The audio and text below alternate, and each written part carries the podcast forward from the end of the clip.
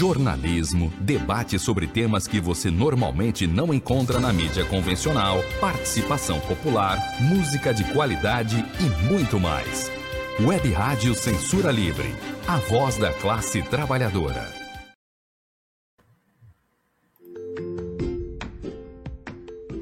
Olá, eu sou Lucília Machado, jornalista e diretora da consultoria Acessar Comunicação, Diversidade e Inclusão. Este é o podcast Acessando Lucília, que você ouve e assiste todas as terças-feiras, a partir das 18 horas, na web rádio Censura Livre, pelos canais do Facebook e do YouTube. Fique com a gente!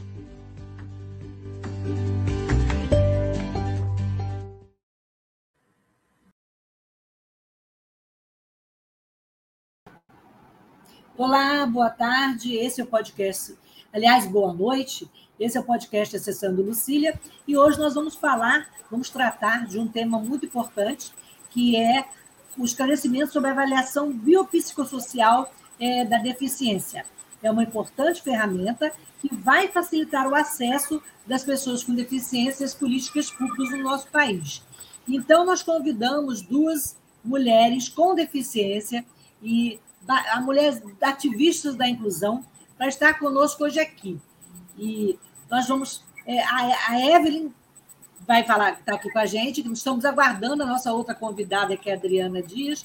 Então, eu vou me apresentar e depois eu passo para a Evelyn Canizares, que é uma mulher com deficiência, ela é mestre em Química, analista ambiental. A, a Evelyn também é professora universitária aposentada é uma das coordenadoras da Frente Nacional de Mulheres com Deficiência, e entre muitas atividades dessa companheira, ela também é conselheira do Conselho Estadual da Pessoa com Deficiência do Rio Grande do Sul. Então, eu vou me apresentar. Eu sou uma mulher branca, de cabelos castanhos escuros, estou com óculos dourados, uma blusa preta, um colar. Estou sentada em de rodas, que não aparece aqui é, na tela. E, Evelyn, então eu queria que você se apresentasse e se descrevesse para os nossos ouvintes. Alguém está respondendo ali na, na, no grupo. Eu vou dar uma olhada e você vai seguindo aí. Então, eu me apresentar, meu nome é Evelyn Canizares, eu sou uma mulher parda, é, de cabelos castanhos, eles estão presos num coque, com um pouquinho na frente, eu uso um óculos de grau marrom bem grande, é uma das minhas marcas pessoais, né? Eu, eu estou na minha sala de casa, né? Sentada no sofá. Eu estou usando uma blusa é, pre, é, preta, na verdade, com estrelinhas brancas e com um colarzinho também, né? É, prateado, né? Como ela disse, né? Eu, eu, como a Lucília já disse, né? Eu sou aposentada como química ambiental e professora universitária né? E assim, uma das coisas que levaram à minha deficiência foi a contaminação por agrotóxicos no meu trabalho. Então, eu sou, eu tenho deficiência física, né, motora, na verdade, e ela pediu para olhar, tá, e aí, como é que se diz? Eu, eu, desde que me tornei mulher com deficiência, eu passei a a gente passei a atuar na, na militância da, da, mulher com deficiência. Eu sou do grupo feminista de mulher com deficiência que se chama Inclusivas aqui do Rio Grande do Sul, chama-se Movimento Feminista de Mulheres com Deficiência Inclusivas. Né? A gente atua desde 2014, né? já estamos oito anos na militância. Eu já estou no meu terceiro mandato como conselheira né, do Conselho Estadual da Pessoa com Deficiência, levando sempre a nossa pauta feminista e da pessoa com deficiência. Pois é, nós estamos hoje aqui, né, Evelyn, é, para falar não só é, da, do, do, da ferramenta, né, que, é, da avaliação biopsicossocial, né, mas também do seminário que vai falar sobre esse tema. Né? E a gente estava aqui aguardando a Adriana, a Adriana Dias, também pesquisadora, antropóloga, né? E a gente sabe que ao longo dos últimos dez anos, é, a sociedade, sociedade civil é, foi discutido em várias é, instâncias, né, esse novo modelo, essa nova ferramenta que olha a pessoa com deficiência, que é, sai do modelo médico e tem uma nova visão, né, um novo conceito né, que surgiu lá na Convenção sobre os Direitos da Pessoa com Deficiência, e a gente começou a partir da LBI também, né, é, quando houve a sanção da LBI, essa, opa, entrou aí um outro companheiro. Opa. O Amiel conseguiu entrar. Oi, então eu estava falando aqui, Amiel, sobre esse instrumento importante que é a avaliação biopsicossocial. Então, eu queria que você se apresentasse aí e agradecer por você ter socorrido aí e entrado aí com a gente para falar da importância do seminário, desse instrumento, né, que dá uma nova cara né, na avaliação de nós, pessoas com deficiência. É, é, é, se descreve para as pessoas. Assim, eu sou um homem branco, é, com barba, tenho uma barba, estou com uma camisa cinza, atrás de mim tem uma parede branca e um, um quadro, um quadro aqui do lado. É, e, e, não sei se eu consegui escrever é, bem, é, mas assim, o que eu posso dizer para vocês é que a, a, nossa forma, a forma de verem a nossa deficiência é uma questão que nós precisamos tratar com muito afinco, porque como a gente é visto e analisado, principalmente pela medicina, é um maior desafio, né? Superar esse olhar biomédico é, é colocar um, um, ponto, não um ponto de interrogação, né? Mas um ponto de exclamação, para dizer assim, olha, medicina, calma aí, gente, vocês estão olhando de um jeito errado a gente, a gente precisa ser visto de outra forma, né? E, e, no meu caso, eu sou uma pessoa que, que tenho é, deficiência auditiva. Já fui é, é, confrontado é, por médicos, muitas vezes, que por ter é, diferenças entre um ouvido e outro, ah, não, não, você não, não é deficiente auditivo. Né? Você não, você não, você não é a pessoa que preenche aqui então, tem uma marca para ser deficiente. Né? Você tem que, é como se fosse um formulário. Aí você tem que. É, faz assim, faz assado, assado. E, e, o que a gente precisa lembrar é o respeito à lei brasileira de inclusão. Né? Essa que, que está aí há, há mais de 15 anos, né? e que é o nosso maior desafio fazer ela ser cumprida. Eu acho que a maior questão em que se coloca é, a, a, questão da lei brasileira de inclusão é o respeito do próprio governo, porque é ele quem não respeita a, a própria lei brasileira de inclusão. E, e, e, e aí a gente está falando de um desgoverno, né, que trabalhou muito contra as pessoas com deficiência, achando que uma librazinha ia resolver a situação, quando na realidade não é só libras, né? Com certeza. E, Evelyn, e como é importante. Vamos passar agora para a Evelyn, para a gente complementar. Então, nós estamos aí às vésperas do seminário, que é o primeiro seminário de avaliação biopsicossocial da deficiência, que é um esforço coletivo né, de várias associações, é, é, de pesquisa levados aí pela Fiocruz, a Rede de Inclusão, a Mangata. Né? Eu queria que você falasse, Evelyn, da importância desse seminário nesse momento, né? nesse momento em que o próprio instrumento é, não está sendo bem entendido e bem encaminhado, como ele diz aí, por, por esse desgoverno. Né? É, eu acho que é importante ressaltar, né, como, ele, como o Amel disse, né, a, está dentro da Convenção da Pessoa com Deficiência a criação do modelo biopsicossocial né, em cada país, né, vamos dizer, da ONU e em cada país. Aqui no Brasil também está previsto na nossa Lei Brasileira de Inclusão.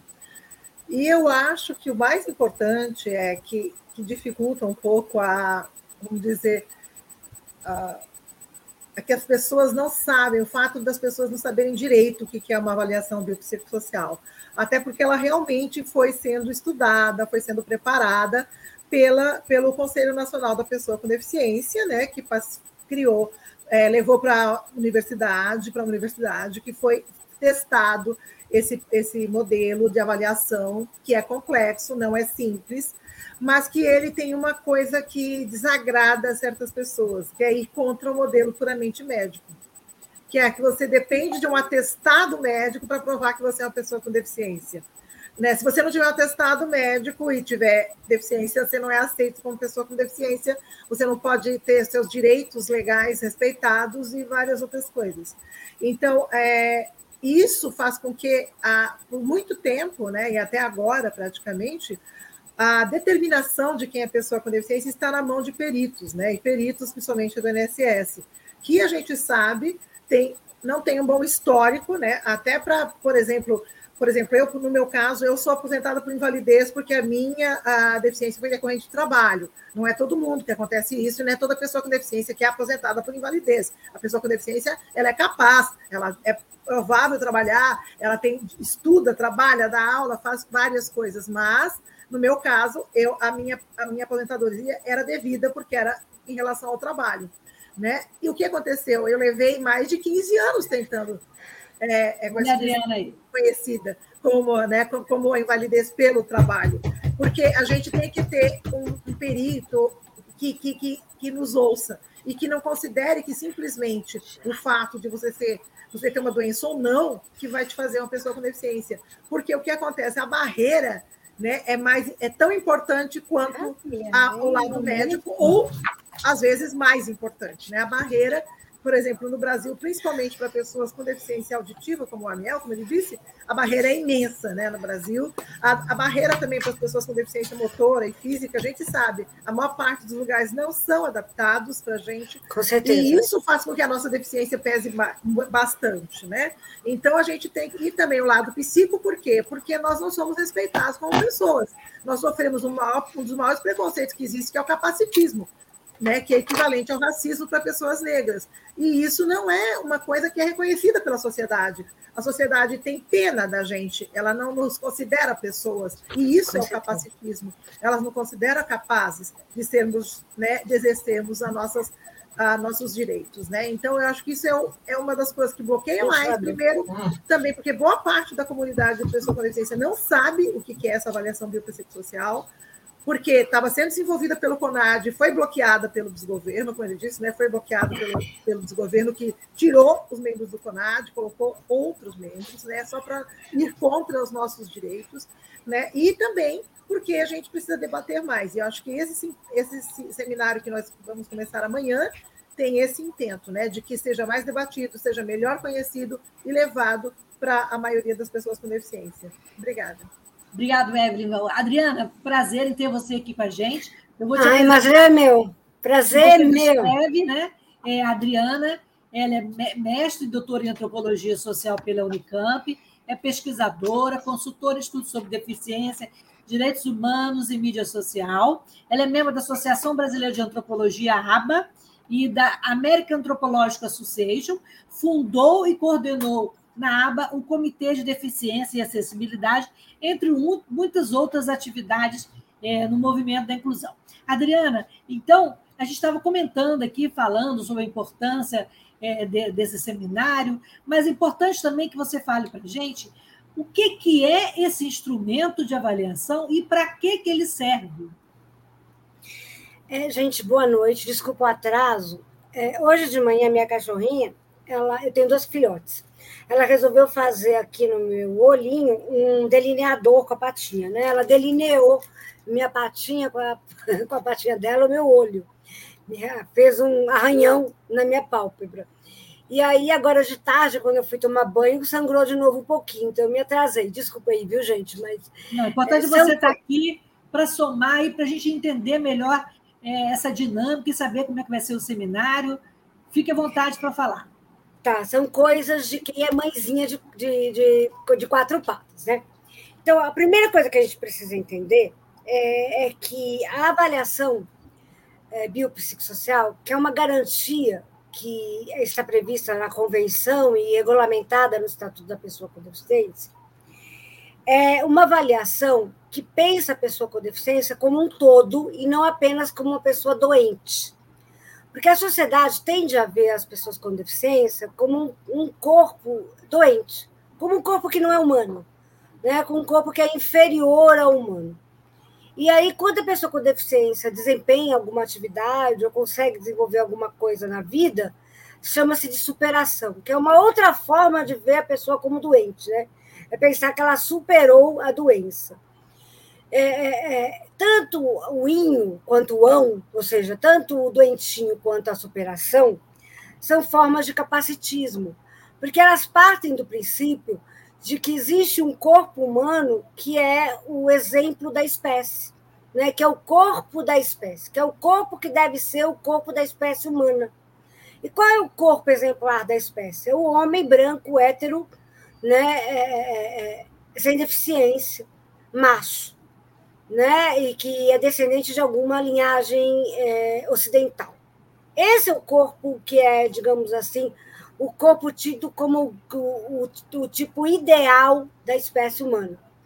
E quando a gente foge dessa norma, dessa normatização, dessa, digamos assim, escravidão da norma, a gente sabe que a gente paga um preço muito alto, né? porque os corpos não são essa norma. Né? Essa norma que é tirada por medidas, e como diz muito bem o é, é, o Foucault, essa norma é uma média de vários seres humanos que são considerados medianos também. Então, na verdade, essa norma não existe. Não existe nenhum ser humano que seja essa, essa coisa ideal. Porque todo ser humano vai ter alguma dificuldade. É impossível o ser humano passar pela vida inteira, né, né, né, né, né Evelyn, e não ter tido nenhuma dificuldade né, ou bio ou psicossocial. Então, esse ser humano ele vai vivenciar na sua vida, qualquer que seja ele, alguma alteração dessa norma. Então, ele, se ele vai ser uma pessoa LGBTQI+, se ele vai ser uma pessoa negra, se ele é uma mulher é, trans, se ele é uma pessoa, uma mulher com deficiência, seja ele de, uma, de origem, ou porque é judeu, ou porque é cigano, ou porque é indígena, então, assim, ou quilombola, você vai estar afastado dessa norma. E aí, ao se afastar dessa norma, o corpo ideal da espécie olha para você e diz: você não é válido, você não é satisfatório, você não tem valor, você não está apto. Então, isso que é capacitismo é você não considerar apto para a existência como ser humano uma pessoa que não corresponde a esses ideais. Então, quando a convenção da ONU surgiu, foi exatamente para dizer: não, essas pessoas que têm esses percursos corporais distintos, elas são pessoas que têm tanta validade humana e, tem, e os estados têm obrigações de auxiliá-las para que elas consigam se desenvolver plenamente. Porque, obviamente, uma pessoa que não enxerga, ela precisa de alguns auxílios, né, de algumas acessibilidades, para que ela possa se desenvolver tanto quanto qualquer outro ser humano. O que acontece, gente, é que os auxílios, os apoios do homem branco da espécie, eles são dados. A escola é pensada para o menino branco, sem deficiência, hétero. Por que, que é pensada para ele? Porque também a faculdade vai ser pensada para ele, o primeiro emprego vai ser pensado para ele, a indústria vai ser pensada para ele, o mercado vai ser pensado para ele. Então, quando você é, fala ah, precisa adaptar isso aqui para uma pessoa que é surda, precisa adaptar isso aqui para uma pessoa que é cega, precisa adaptar isso aqui para uma pessoa que tem deficiência física, precisa adaptar. A sociedade fala: não, mas esses apoios são demais, né? esses apoios são privilégios, porque na verdade a gente está negando e naturalizando os apoios que o menino branco, o homem branco, o adulto branco, o idoso branco sempre teve. Então, na verdade, os apoios, os apoios sempre estiveram lá. Eles precisaram tanto de apoio quanto o nosso, que os apoios deles são naturalizados. Como eu pergunto para os meus alunos, o que, que vocês fazem sozinhos? Normalmente eles respondem, lavar louça. Filho, não, ninguém lava louça sozinho. Porque o detergente veio de algum lugar, ele foi fabricado, a louça veio de algum lugar, a comida veio de algum lugar que sujou o prato. Então, se você não faz nada absolutamente sozinho, é porque, na verdade, os apoios que você teve para naturalizar a lavagem de louça foram absolutamente considerados comuns. Agora, quando nós que temos corpos que habitamos com diferenças precisam de algum apoio, aí você vê os gritos do social que não naturalizam os nossos apoios. Então, Adriana, quando. Oi, não, eu já vou chegar no seminário. Pode concluir, vou... pode concluir. Tá, aí, assim, aí quando a, a, a sociedade pensa nisso, existe uma necessidade de ter uma, uma, uma regulamentação legal de como vai ser feita essa avaliação, para tanto para definir quem é deficiente, quem tem deficiência, quem não tem, como também para estabelecer políticas públicas para cada uma dessas é, desses tipos de corpos que são incluídos nessa categoria deficiência. E aí foi desenvolvido pela UNB, é, e assim foi não só desenvolvido, mas também teve toda uma um teste, todo um trabalho de, de certificação desenvolvido pela Lívia e pelo Everton, né, que são da saúde pública do NB, o modelo de funcionalidade brasileiro adaptado, né?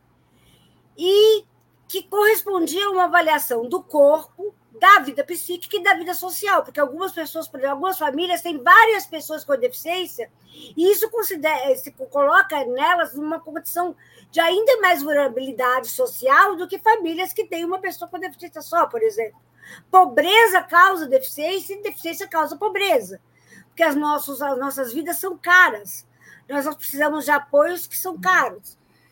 E aí o que acontece? Quando entra esse governo, ele decide que não vai mais adotar esse modelo que já estava pronto, testado, é, conferido e organizado. Eles fazem, na verdade, é, um outro modelo feito sem a presença das pessoas com deficiência e nada sobre nós sem nós, por favor. Então, assim, eles fazem um modelo fechado, com peritos apenas médicos, dizendo que essa norma é que vai figurar. E a gente viu vários problemas nesse, nesse modelo que foi apresentado e que é, é, é fundamentalmente biomédico, fundamentalmente nos considerando doentes. Então, a partir disso, a gente resolveu criar um seminário, né, e um seminário que teve um apoio muito grande de várias instituições, são 18 instituições muito respeitadas que estão nos apoiando, e teve o apoio da Fiocruz né, é, para a gente organizar o pensamento social das pessoas com deficiência sobre essa questão. Então, a gente queria trazer pessoas importantes para fazer e falar sobre o modelo. Inclusive, nós estamos trazendo as três maiores autoridades do mundo, né? pessoas do Banco Mundial, pessoas da ONU e pessoas da Organização Mundial da Saúde, de Saúde para falarem sobre o que é o modelo que deve ser seguido e como é o modelo que deve ser seguido. Então, a gente está muito feliz em estar tá realizando esse seminário. Né? Eu estou muito feliz com o apoio que vocês três estão nos dando, né? muito feliz mesmo. E a gente está tentando fazer com que ah, essa mensagem chegue nas pessoas com deficiência, em especial aos líderes, né? porque a gente precisa reproduzir esse, esse movimento, mas também as pessoas com deficiência que mais estejam afastadas do movimento, para elas entenderem por que, que esse modelo que o governo apresenta não nos serve. Né? Então, acho que é isso. É, você falou, é, o modelo instrumento de avaliação psicossocial, ele foi aprovado pelo GTI, e você falou da importância da participação das associações, dos coletivos, durante esse processo de, de elaboração, é, os coletivos, as associações participaram?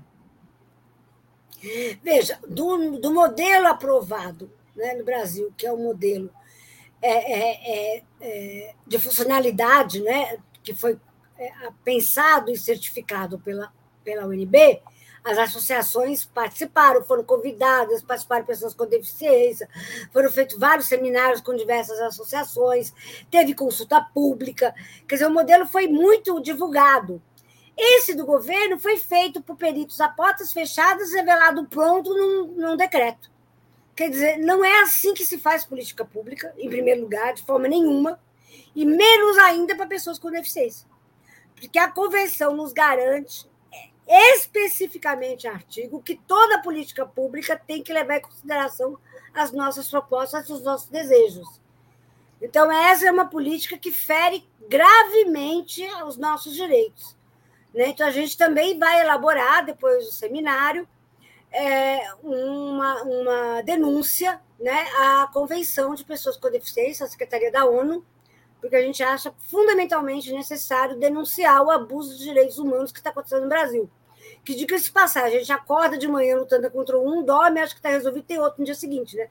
Então, assim, o abuso de direitos humanos do Brasil agora virou tipo feijão com arroz, né? Então, enquanto a gente tiver é, é força, a gente vai estar tá lutando. Né? Eu costumo dizer assim: enquanto eu tiver ar, eu luto. No dia que eu não tiver mais, aí outros lutarão. Mas a gente vai estar aqui na luta sempre para que os direitos humanos e a Convenção das Pessoas com Deficiência sejam respeitados. Isso é fundamentalmente a minha vida.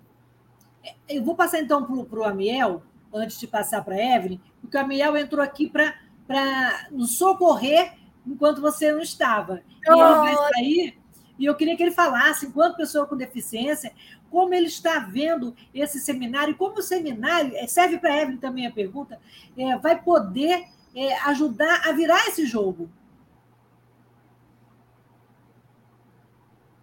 Essa situação é, que a gente está vivendo nesse desgoverno deixa a gente ah, que está né, lutando para uma vida sem capacitismo, né, para um olhar é, muito mais diferenciado, né, um olhar muito mais humano e real, né, é, é algo que tem que olhar.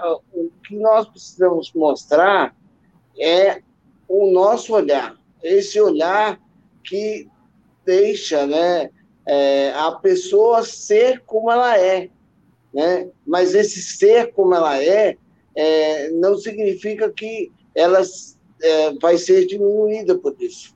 Ela será muito mais favorecida e ainda mais mostrar a capacidade que a pessoa com deficiência tem de, de poder estar e conviver com as outras pessoas. Que outras, esses outros que eu, que eu falo, são as pessoas que acham que, ai, oh, tá vendo, a pessoa com deficiência, tem que olhar com dó, oh meu Deus. Não, não, não, não. A gente não precisa de dó, não. A gente precisa de política pública. Política pública é, é o que faz a diferença para a pessoa com deficiência. Dó vai ter lá em outro lugar, não é aqui não. e eu acho que o seminário vai trazer esse olhar muito mais próximo, com pessoas capacitadas ainda mais para falar do assunto e digamos que assim, incomodar, dar uma, uma, uma pitada né, de, de momentos assim, olha, dá um olhar aqui para a deficiência, para ver o que a deficiência fala sobre si, e não o que o governo acha que a deficiência é. Porque esse governo, como eu falei no começo, volto a repetir, a, achou que ah, eu vou, vou mostrar lá que com as, tô, eu, o que eu estou dizendo aqui é que a, as libras, a libra, a língua brasileira de sinais, ela é essencial, mas ela não pode ser usada só como uma moeda de troca para dizer, ah, olha, o governo está fazendo isso por vocês. Em tudo quando a gente for falar, tem libras. E cadê a política pública? Porque é. a pessoa não vai viver de Libra só, ela vai viver de política pública também, né? Exatamente. Então, assim, não tem como não ficar é, é, passivo, olhando, ai, nossa, que legal, como disse a, a, a Michele Bolsonaro lá, esse governo vai olhar para a pessoa com deficiência, agora estamos, estamos fazendo muito. Uhum. O, o, o, o que nós vemos é só regressão, ao contrário que a gente acredita que nós precisamos é evoluir para um olhar biopsicossocial da, da deficiência e mais, para mostrar para a sociedade o nosso valor e o nosso lugar. Isso é a coisa mais importante que nós queremos mostrar não é só com o seminário, mas com todo o trabalho que está sendo feito em prol da pessoa com deficiência, principalmente os, os movimentos sociais, que colocam muito claramente isso. O, o deficiente não é, é, uma pessoa que deve ser excluída, apartada da sociedade. Ele precisa conviver e estar com a sociedade para que a sociedade aprenda com ele para que aprenda com ele. Muito mais ele tem a ensinar do que vocês a, a ensinar qualquer coisa. Né? Obrigada, Mia. Eu queria ouvir, então, a Eve da importância é, desses movimentos sociais, você que milita com a Inclusivas, com a Inclusiva e também com, com, a, com, a, com outros movimentos, com a própria Frente Nacional de Mulheres com Deficiência, do qual nós três faremos parte, né? Qual a importância desses movimentos estarem na ponta, estarem é, lutando contra esse cenário negro que se instalou no país né, e que quer impor esse novo esse cenário horrível, cenário negro não, Cecília, com esse cenário. Ah, desculpa, foi fui, fui extremamente racista agora, né? É, é verdade. Esse, esse, cenário obscuro, digamos, né? É. Esse cenário horrível mesmo, né? Desculpa aí, é que às vezes a gente, a gente a gente falha, a gente falha. Mas a gente, assume, mas a gente assume que falha. Eles não assumem nunca e destroem, né? Essa é a nossa diferença. Vai, Evelyn, conta pra gente aí como é que você se sente sendo protagonista. Você está sem, sem o microfone fechado, tá? Microfone fechado. Sim, sim, eu, eu deixo fechado para não ter problema com ruídos, né? E é, é, o seguinte, né? Em primeiro lugar, assim, é claro que a iniciativa é enorme, é importantíssima, e nós sabemos que está sendo bastante procurada, né? Estamos com mais de mil vagas, né, para pessoas e está lotando de gente, né? Porque o tema é quente. Né? Ou seja, o, que, o tema é uma das coisas mais importantes que tem na, na, na Convenção e na nossa Lei Brasileira de Inclusão. E, e, eu acho que é muito difícil para pessoas que têm que exercer o, o, poder supremo, como essas pessoas que estão no poder agora, né? Vamos dizer, eles não podem é, ser contraditos em nada, né? Vamos dizer assim. É muito difícil para eles acreditar que nós somos pessoas, né? Infelizmente é isso. Eu vou falar uma coisa que não tem exatamente a ver, mas tem a ver. Aqui no Rio Grande do Sul, né, o movimento social é, escreveu, né, por três anos, né, de 2017 a 2019, um projeto que a gente chama de LEGAI, seria a Lei Gaúcha de Inclusão. Né, seria uma adaptação da Lei Brasileira de Inclusão, né, mas a, a, aqui dentro dos moldes do Rio Grande do Sul, né, na Assembleia do Rio Grande do Sul. E esse projeto foi escrito totalmente pelo movimento social, pelos conselhos né, municipais de pessoa com deficiência e conselho estadual da pessoa com deficiência e traz avanços em relação à LBI, por exemplo, colocou gênero, foi uma das coisas que eu introduzi né, na, na Legai, né, que foi gênero, que não tem na LBI. Né, mas tem outros avanços, a gente coloca é, centrais de Libras como obrigatória, várias coisas assim bem interessantes. Aí a gente tinha conseguido colocar no, né, pelo governo anterior, foi um, um projeto do executivo, né? Só que aí fechou o mandato, né? E o projeto foi arquivado e entrou o novo governador. Desde que entrou o novo governador, que já está quase na época de outra eleição, a gente não conseguiu que o governador colocasse esse projeto de novo em ação, né, na, na, em ativa na, na, Assembleia. Aí, quando a gente conversou, conversou, conversou, conseguiu que eles colocassem, sabe o que eles fizeram? Eles mudaram o projeto todo, tiraram mais de 40 itens e conseguiram fazer um, proje um projeto que retroage a LBI ou seja, um projeto que é ilegal, né? Porque você não pode ir né, abaixo do que é a Constituição Federal, né? Então, é isso, é isso por quê? Porque o que eu quero dizer é o seguinte: nós, pessoas com deficiência, precisamos nos, é, nos conscientizar mais dos nossos direitos, lutar mais pelos nossos direitos e, e, estar mais presentes. E estar nesse, nesse, nesse nosso seminário, que começa amanhã e vai até depois de amanhã, é uma forma disso. Por quê? Porque, por que, que eles fizeram isso com a gente, tendo um conselho estadual de pessoa com deficiência, tendo um movimento social todo por trás? Porque eles acham que a gente não vale nada, gente. Sabe aí, como é que eles vão mudar uma lei totalmente, tu entendeu? Então, a gente agora nós estamos nesse dilema que, por quê? Porque é o dilema que a gente passa em todos os lugares. A gente não tem nossos direitos respeitados. Quando a gente vai, por exemplo, para uma fila preferencial, somos maltratados pelas pessoas, nós somos tratados como incapazes, nós somos desrespeitados em todos os espaços, como se a gente não fosse nada. A gente não pode mais permitir isso. Nós temos que nos unir e ter muita clareza de todos os nossos direitos e ter muita clareza da nossa luta, que, como disse a Adriana, eu também, ela sabe que eu vivo e respiro ativismo em relação à mulher com deficiência e à pessoa com deficiência. E isso eu não deixo que façam comigo. Eu não vou deixar que me rebaixem, mais ainda do que já estão fazendo. E acho que é isso que eu quero deixar como uma voz de luta para todos nós, todas nós, pessoas com deficiência, precisamos ir à luta. E a gente colocarmos respeito. A gente vai ter que fazer um intervalinho rapidinho, Adriana. Só é 30 segundos para falar da rádio, que é uma rádio alternativa, não tem fins lucrativos e que abre esse espaço aqui para toda terça-feira a gente estar tá aqui falando do podcast. Na volta, você comenta a fala da Evelyn. Eu também queria saber é o seguinte: é, lá na ponta, será que o SUS, será que a rede está preparada também para. Os profissionais estão preparados para lidar com esse, com esse novo instrumento? É, pensaram nisso, que isso é muito importante, né? E a gente vai ter também, que bom que a gente vai discutir, que a gente vai discutir amanhã e depois, dois dias, é, e vai ter a participação, por isso é importante a participação do, assistente social, do psicólogo, e da, da, importância de ter uma equipe multidisciplinar em cada local onde vai ser feita é, essa avaliação, né, Adriana? Então a gente volta já já para você comentar com a gente. Vamos lá, então, conhecer.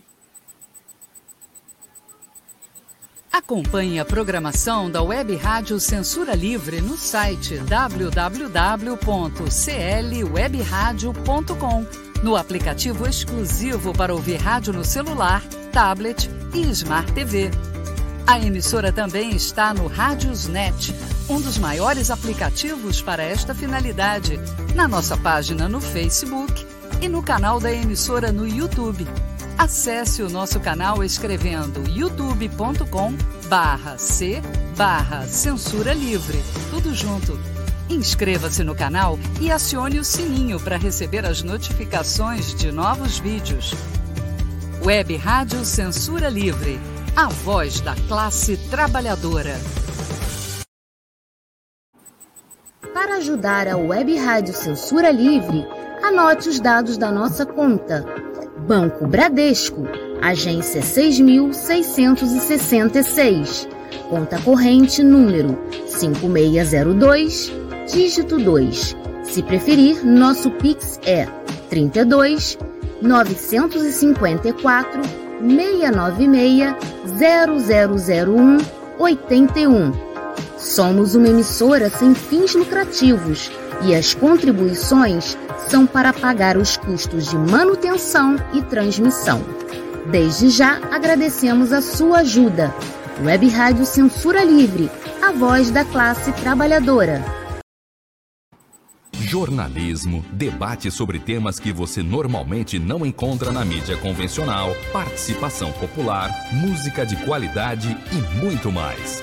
Web Rádio Censura Livre, a voz da classe trabalhadora. Voltamos. e nós temos aqui, eu até dei uma verificada no, aqui nos principais sites, porque Tem na semana passada eu estava. Apareceu um som aí diferente. Da campanha nacional do Direito de Educação sobre os escândalos do MEC. Acho que entrou. Eu estava entrevistando ele, isso apareceu mais um. Então tive que fazer uma atualização, mas parece que por enquanto não apareceu mais nada. Mas... Antônio? Bem, voltamos então, meninas. Acho que teve um som aí que entrou. É, mas, Adriana, então é isso, né? É, esse procedimento técnico né, que vai escanear as nossas configurações, né, que vai trazer, mudar, sair do modelo médico para o modelo social.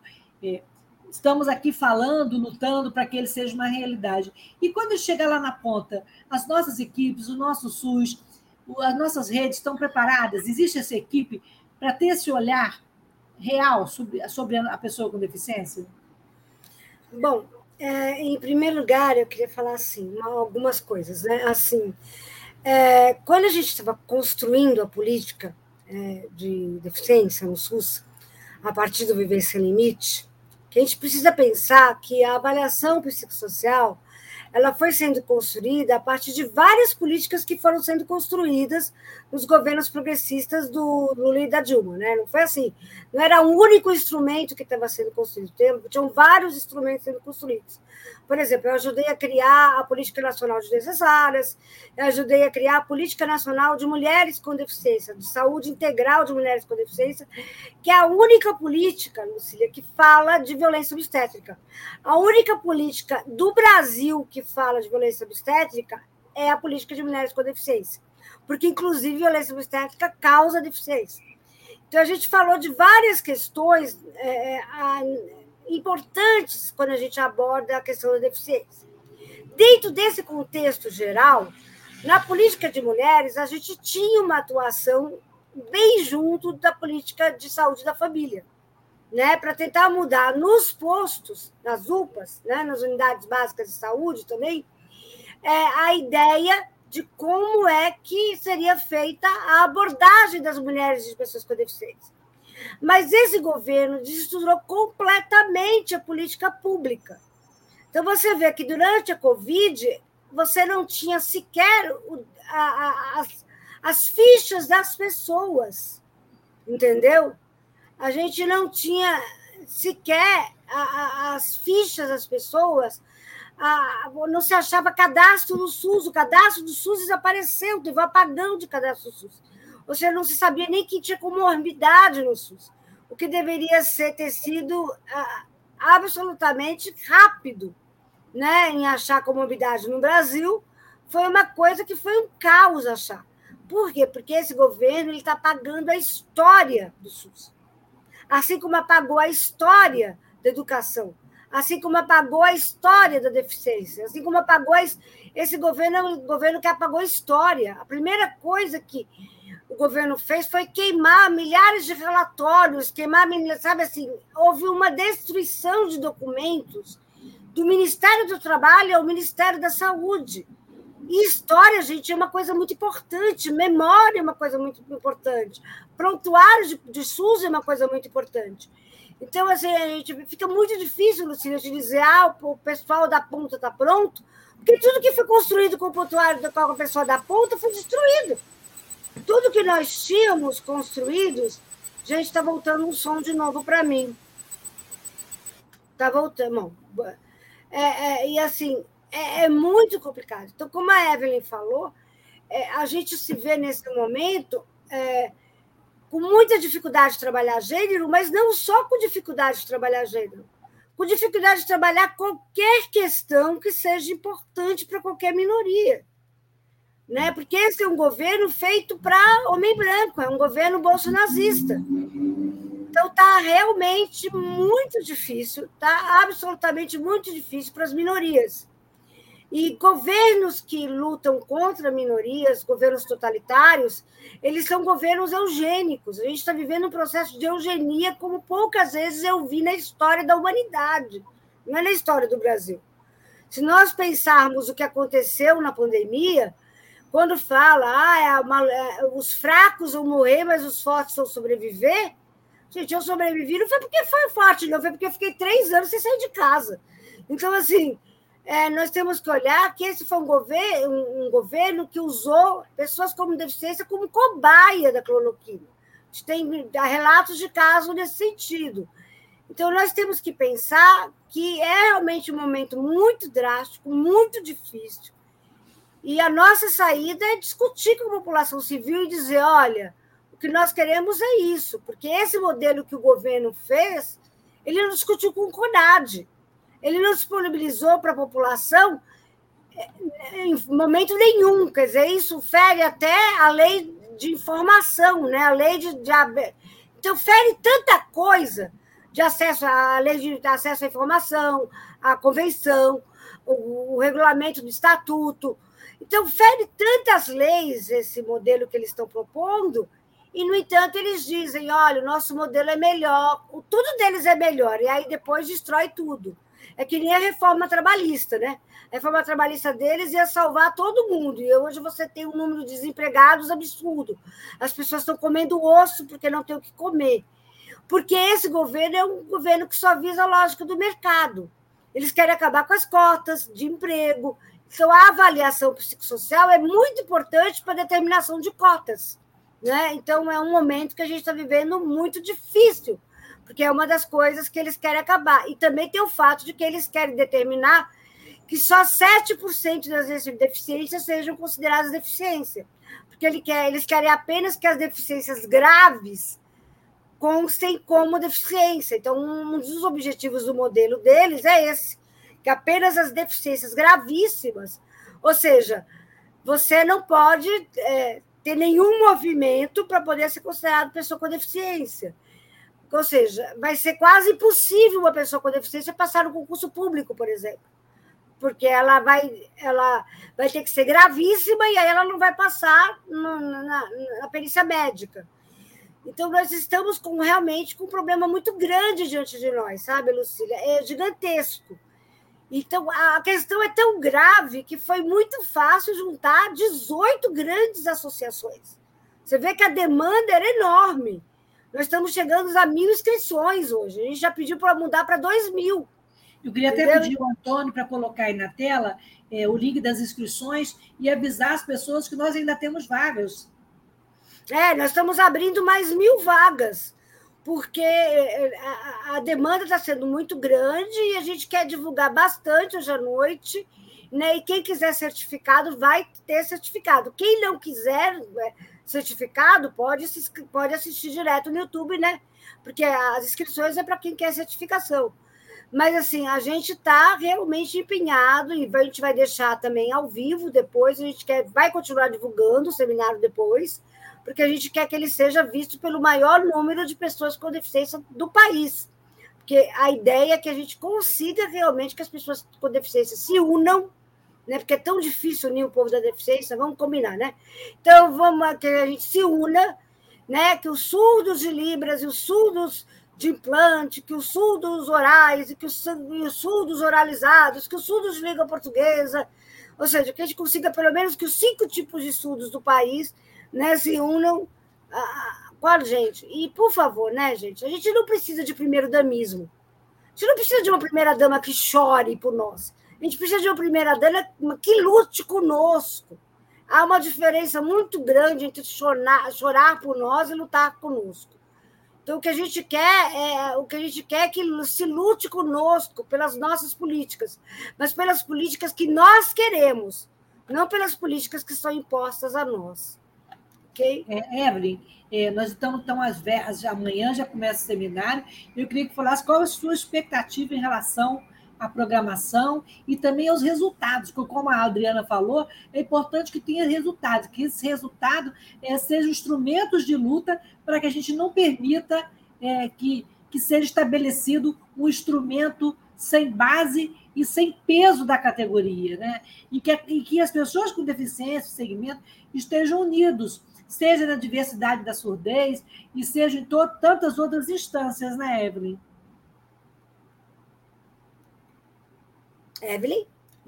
Sim, estava abrindo o microfone, como sempre. Uh, não, então, eu acho importante é, colocar que, então, o, esse nosso seminário, né, ele vai começar amanhã de manhã, né, e vai ter gente já da OMS, né, que eu acho importante né, pela manhã, para todo mundo saber que são pessoas assim de peso. Né? Vai ter gente que vai tratar da Lei Brasileira de Inclusão né, à tarde, e vai ter gente ligada né, à Rede à ONU e várias outras pessoas, né, né, o Ministério Público, Fiocruz, a Adriana, todo mundo, né, que, que trata que tem profundidade sobre o tema. E isso é importante porque, como eu disse, a gente precisa divulgar muito mais o que é a avaliação biopsicossocial para as pessoas terem certeza, ou pelo menos uma boa noção da importância disso na vida delas, né? de nós, pessoas com deficiência. E é lógico que nós, pessoas com deficiência, também temos nossas famílias, né? E a gente sabe que as mães de crianças com deficiência precisam desse, desse modelo. A gente sabe né, que as pessoas com deficiência, com, com deficiência psicossocial, que não são avaliadas corretamente quase nunca, né, vamos dizer, tá, estão desesperadoramente necessidade desse modelo.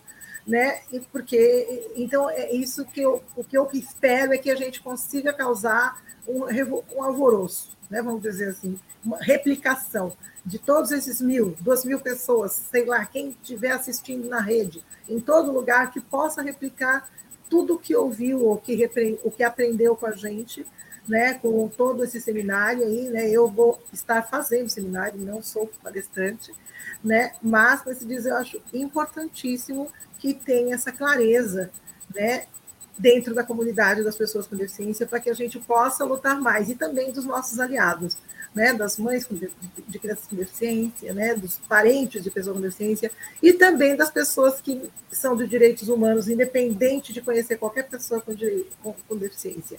Porque isso afeta, como disse a Adriana, que eu acho importante, afeta, afeta a, o, o tecido da nossa democracia. Né?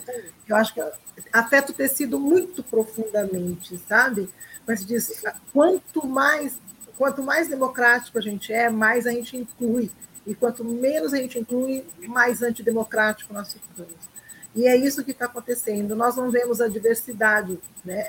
Essa sociedade está negando a diversidade de todos os tipos. Né? Eles não querem ver a gente na rua, não querem ver a gente na fila, não querem ver a gente em lugar nenhum, devido a esse neofascismo, né? como disse a, a Adriana, que está vigente no país. Nós precisamos mudar isso e tem que começar pela base. E eu acho que nós estamos começando pela base. é, uma, uma coisa. Eu só queria não, falar uma coisa. Não, vou passar para você, depois a Evelyn também é, fazer as considerações finais, Adriana. Eu queria só falar você também falasse da importância desse, desse olhar humanizado que a avaliação biopsicossocial traz né, para nós, pessoas com deficiência. Né? E até que ponto, Adriana, esse novo olhar sobre o, as pessoas com deficiência colabora com a luta anticapacitista, né? Eu digo assim, no sentido de não invalidar as pessoas em razão das doenças ou das deficiências que nós estamos vivendo, né? Qual a importância uhum. disso tudo? E também depois você já emenda é, fazendo uma convocação, dando seu recado final é, para quem está nos ouvindo, para quem já se inscreveu e para quem ainda não se inscreveu, a importância de ser um, um uma pessoa que está no processo ativo, de participar. Nós, como os personagens da própria história, que só nós, pessoas com deficiência, poderíamos mudar essa história, né? É, veja, quando eu pensei no logo, foi eu que fiz o logo, né? O desenho do logo, que é um coraçãozinho com três cores, né? Uma Bom, parte representando. colocar para a gente de novo, se puder, Antônio? É, uma, representando o bio, o psíquico e o social, né? O coração com três cores. É, eu, quando eu fiz esse logo, eu, eu pensei muito na ideia do coração, né? de fazer as coisas com o coração. Né? E democracia, para mim, é o momento em que a gente faz as coisas com o coração. Né? O tecido democrático, como a Evelyn muito bem disse, é um tecido cardíaco. Né? O povo brasileiro é um povo cardíaco, é isso que significa cordial. Cordial não quer dizer mansinho, né, do Sérgio Buarque de Holanda. Ele quer dizer um povo que faz as coisas com as vísceras. Né? E e sempre foi um povo que fez as coisas assim com o coração, né? E eu acredito assim que esse seminário está sendo feito com o coração. A gente fez sem recurso nenhum. Foi tudo na base do ajuda aqui, ajuda cá, ajuda lá. E eu acredito muito na potência das pessoas pequenas mudando muito, sabe, Galeano? Um dia, pessoas pequenas fazendo coisas pequenas irão mudar o mundo. E eu convido vocês a abrirem o coração e virem mudar o mundo com a gente, a partir desse seminário. Certo? Você que é pessoa com deficiência, mãe de pessoa com deficiência, venha para a luta com a gente. Tá? Venha conhecer o que a gente está construindo. E a gente está construindo muito, a gente tem construído muito. Esse ano a gente vai produzir muita coisa a partir da manga, tá? junto com a Fiocruz. A gente vai produzir cursos, a gente está produzindo cursos de defensores populares, a gente está produzindo muito, muito, muito, muito. E a gente vai chegar em grandes coisas a partir de pessoas pequenas produzindo coisas pequenas. Eu acredito muito nisso. Um beijo no coração de vocês todos. Coração é a palavra do dia, né? E coração é que pulsa e que traz energia. Evelyn, e que energia você espera desse, desse seminário? E como é que vai sair o nosso coração depois, no final desses dois dias de debate e luta, né? Porque mais do que tudo é a luta, é a luta pela inclusão, é a luta pela implantação é, do instrumento, é, mas numa implantação real e que atenda a todas as nossas necessidades e a todos os nossos desejos, né? É, eu acho um pouquinho demais atender tudo. eu acho que se a gente conseguir dar o start, né? Eu acho que isso é uma coisa muito importante desse, desse seminário. E uma, uma coisa que a Adriana está metida, né? Que a Adriana faz tudo muito bem, né? com carinho, com amor e com competência, né? Eu acho que isso que a gente quer dizer, eu quis dizer fazer muito bem, sabe? Porque não adianta você também se provar competente no sistema só competitivo, mas a gente tem que ter o amor, o coração, como ela colocou ali, né? E, a, e essa, a, essa, essa, como se diz, essa, essa coisa que nós temos pela nossa causa, né? É mais do que amor, é mais uma questão de dívida social, né? Eu acho que a gente tem que acabar com essa dívida social, é a maior dívida social do Brasil e do mundo, né? A dívida com as pessoas com deficiência, né? E a gente, a gente realmente precisa mudar isso. E nós temos que começar de alguma forma, e eu acho que essa é uma forma de dar um baita start, né? E, e também dar uma, um restart em muitas militâncias que estão por aí, que por, e devido a todo esse descaso que está tendo conosco, às vezes as pessoas ficam desgastadas, né? Então a gente também precisa de restarts, né? A gente precisa de outros ânimos. É isso. Obrigada. Meninas, eu agradeço imensamente é, a parceria é, e amanhã estamos juntas mais uma vez é, nessa corrente para discutir, para debater. Ninguém solta a mão de ninguém e vai ser um momento de, de único, de tantas. Eu acho que vai ter pessoas e gente de todas as partes do país, é, de todas as esferas. Então, força e vamos com o coração e vamos com tudo. Boa noite, beijo grande. E amanhã no canal da Fiocruz, a gente já colocou aí, se o Antônio puder colocar de novo, terminando aqui é, o nosso cartaz, onde tem o link onde vai ser feita a transmissão e seguimos juntos nessa luta. Boa noite e até a próxima terça com um novo tema. Diversidade e inclusão sempre na ponta. Beijo grande, menina. gente. Beijo, beijo. Coraçãozinho para vocês. Tchau, tchau. Coraçãozinho. Tchau, tudo de bom. Tchau. Obrigada, Antônio, pela parceria.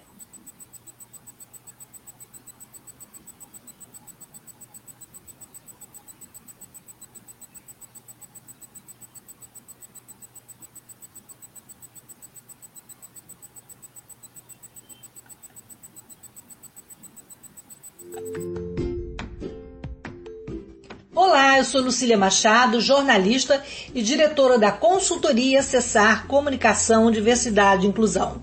Este é o podcast Acessando Lucília, que você ouve e assiste todas as terças-feiras, a partir das 18 horas, na web rádio Censura Livre, pelos canais do Facebook e do YouTube. Fique com a gente!